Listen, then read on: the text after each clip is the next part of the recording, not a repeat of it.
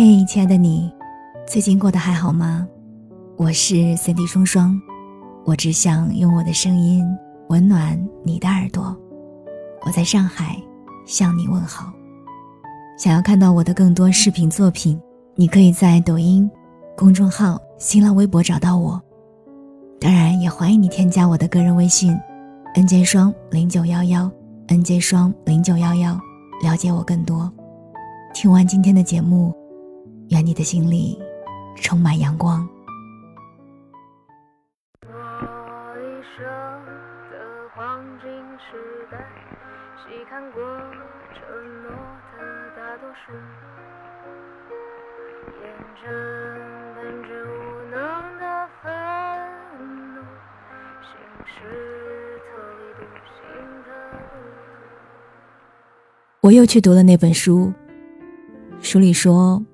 我把整个的灵魂都给你，连同他的怪癖、耍小脾气、忽明忽暗、一千八百种坏毛病，他真讨厌。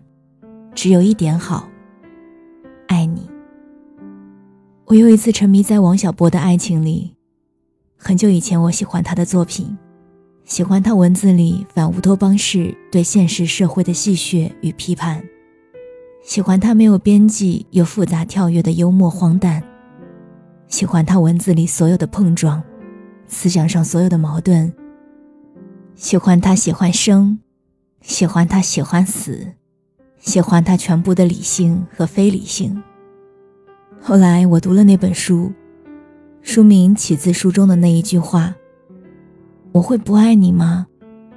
不爱你，不会。”爱你就像爱生命。我看见他在爱情里面的另外一副模样，像男人，又像婴孩。在这本书信集中，王小波用直白的、浪漫又坦荡的句子，向李银河表达了他自己的爱意。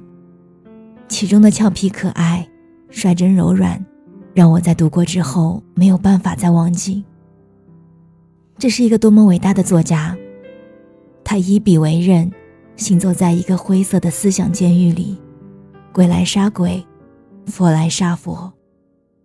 这样的一个男孩子，面对爱人的时候，却丢下武器，咧嘴讨好。一直以来，我就偏好原始的、粗粝的情爱和直接坦荡的表达方式。但在我第一次读这本书的时候，还是被这其中巨大的浪漫和诚恳给感动了。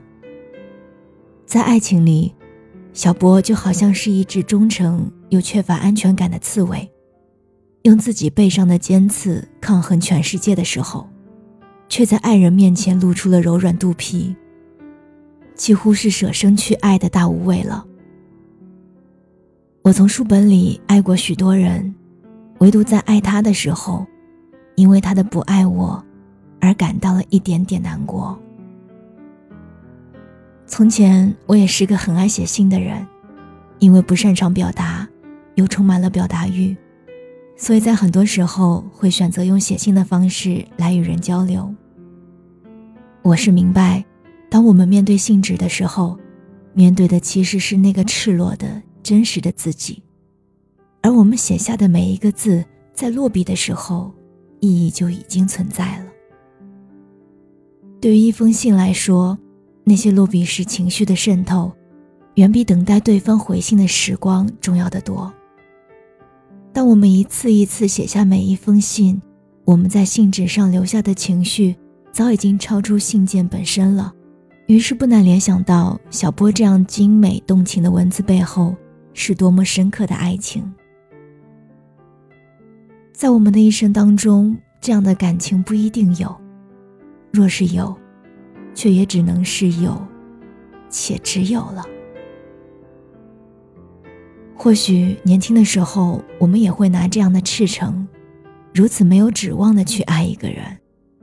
我们将整个灵魂都拱手献上，把所有的选择全都交付。我们爱他，就像自己是一个等待上帝宣判的平民。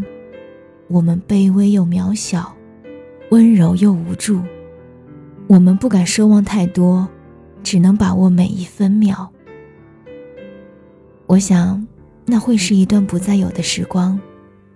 漫长的一生中，那样短暂的日子里，我们真真正正为了爱活过。王小波是迷人的，在我们细读这本书中他留下的情话的时候，我们会惊讶于这样一位特立独行的作家，表达爱情的方式竟然也是这样俗气又浪漫的情话。他写道。我的灵魂里有许多玩世不恭、对人傲慢无礼，但是他有一个核心，这个核心害怕黑暗，柔弱的像绵羊一样。只有顶平等的爱才能使他得到安慰。你对我是属于这个核心的，我对好多人怀有最深的感情，尤其是对你。我爱你，爱到不自私的地步，就像一个人手里一只鸽子飞走了，他从心里祝福那鸽子的飞翔。你也飞吧，我会难过，也会高兴，到底会怎样，我也不知道。这样的句子读来，让人仿佛也跟着爱了一遭，连带着我对王小波的爱。也只能是这样俗气的浪漫了。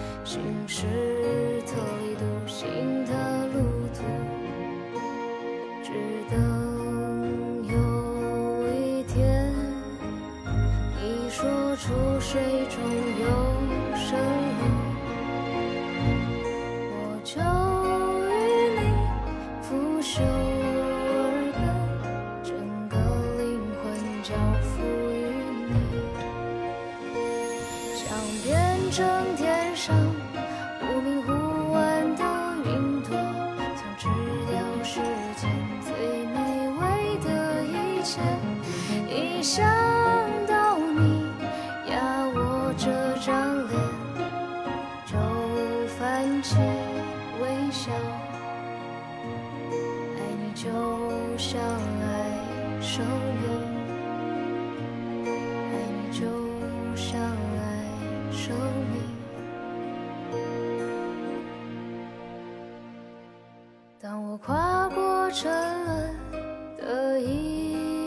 一切，向着永恒开战的时候，你是我不到的旗帜。爱你就像爱生命，爱你就像爱生命。